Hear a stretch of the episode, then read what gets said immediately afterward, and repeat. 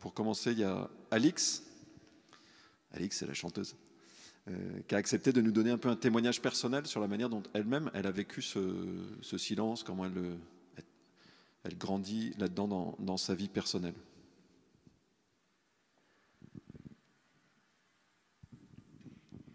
Bonsoir à tous. Euh, alors, parler du silence, c'est déjà un projet en soi. Euh, il y a quelques temps, je me suis formée au coaching. Je ne sais pas s'il y en a qui, voient ce que c'est. Le coaching, globalement, c'est un accompagnement par l'écoute et par le questionnement pour amener les gens à progresser vers un objectif perso. Et, donc, dans ma formation, on nous disait utiliser les questions ouvertes, euh, utiliser le silence. Et en fait, en pratiquant, je me suis rendu compte que le silence dans la relation à l'autre, vous pouvez en faire l'expérience dans votre quotidien avec les gens avec qui vous, communiquez, en fait, offrir un silence à l'autre, à chaque fois ce qui se passait, c'est que mon client, il m'apportait toujours quelque chose auquel j'étais pas, je m'attendais pas. Par exemple, je me disais, tiens, là peut-être il va me parler de ce sujet-là, et en fait non, il utilisait le silence pour réfléchir, et pour amener un sujet encore plus pertinent par rapport à sa réflexion. Ou bien euh, il utilisait le silence pour exprimer une émotion, ou, ou juste pour me parler de quelque chose que j'avais pas du tout en tête. Il le prenait vraiment comme une carte blanche. Et du coup, ce que je me disais, au fur et à mesure, à chaque fois j'étais hyper surprise. Et je me disais, c'est assez génial en fait. C'est peut-être la meilleure des questions qu'on peut poser à une personne que de lui offrir un moment de silence. Donc ça, c'est quelque chose qu'on peut vivre tous dans, nos relations du, quotidien. Et donc, on pourrait se dire, et du coup, le silence avec Dieu, comment ça se passe dans la relation avec Dieu? Ou comment ça s'est passé pour moi plus exactement? Il y a deux ans, je me suis fait embarquer par une copine dans une retraite en silence pendant cinq jours euh, dans une communauté religieuse en pleine montagne. je suis quelqu'un de super bavard pour ceux qui me connaissent. Et donc, être cinq jours en silence, c'était déjà un challenge en soi. Et, euh, et bon, en fait, euh, depuis que je suis petite, euh, on, me dit mets-toi à l'écart, fais silence, etc. Enfin, au caté, on me disait de faire ça pour la prière. Moi, le silence, c'est pas mon truc, quoi. Donc, du coup, je me suis dit bon, je vais tester. Et puis donc voilà, je me suis rendu compte que c'était moins fatigant, mais je demandais des choses à Dieu, je lui parlais de plein de sujets, mon travail, euh, ma santé, ma vie amoureuse, enfin des trucs quoi. Et puis je ressentais rien. Je me disais, bah, il se passe rien. Le silence, c'est pas. En fait, euh, j'avais l'impression qu'il se passait rien. Et euh, je suis rentrée de cette retraite. Et en fait, je me suis rendu compte en rentrant que mon regard sur plein de choses, enfin sur plein de choses, sur quelques éléments de ma vie, avait avait changé, qu'il y avait certaines activités que je faisais avant qui me paraissaient être un peu de l'agitation et que j'avais pas forcément envie de continuer à les faire comme ça, ou euh, il y avait euh, certains goûts de luxe que j'avais avant qui me paraissaient complètement futiles.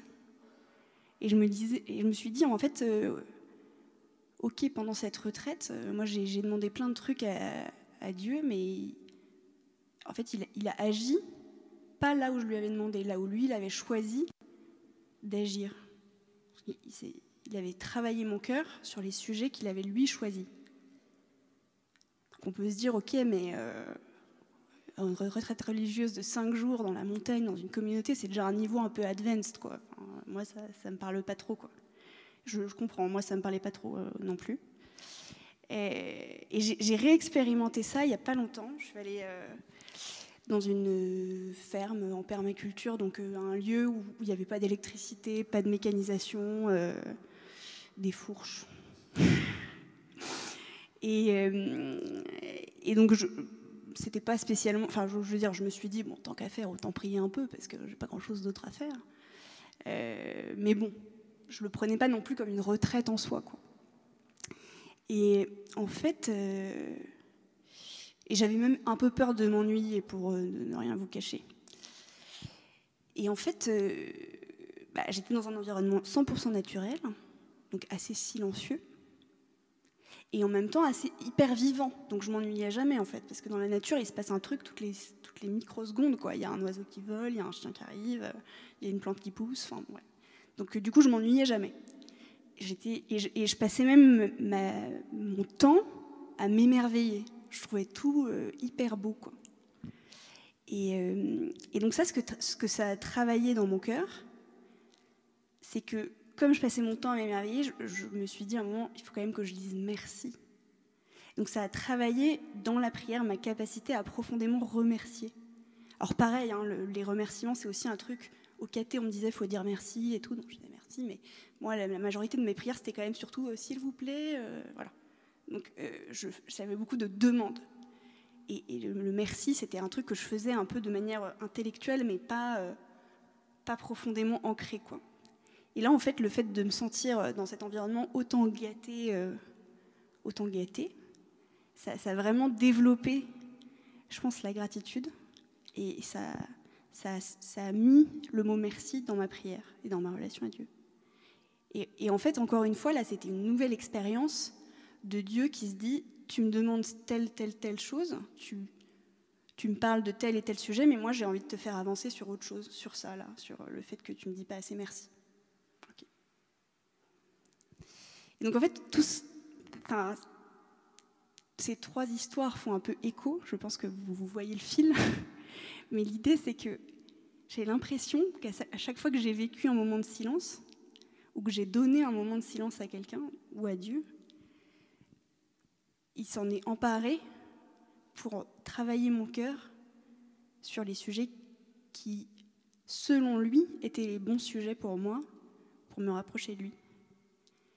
Euh, et, j'ai enfin compris une phrase que je chante dans un chant à Marie que peut-être certains connaissent, euh, que je chante depuis longtemps, qui est euh, que peut-être que le silence, c'est de risquer notre oui aux imprévus de Dieu.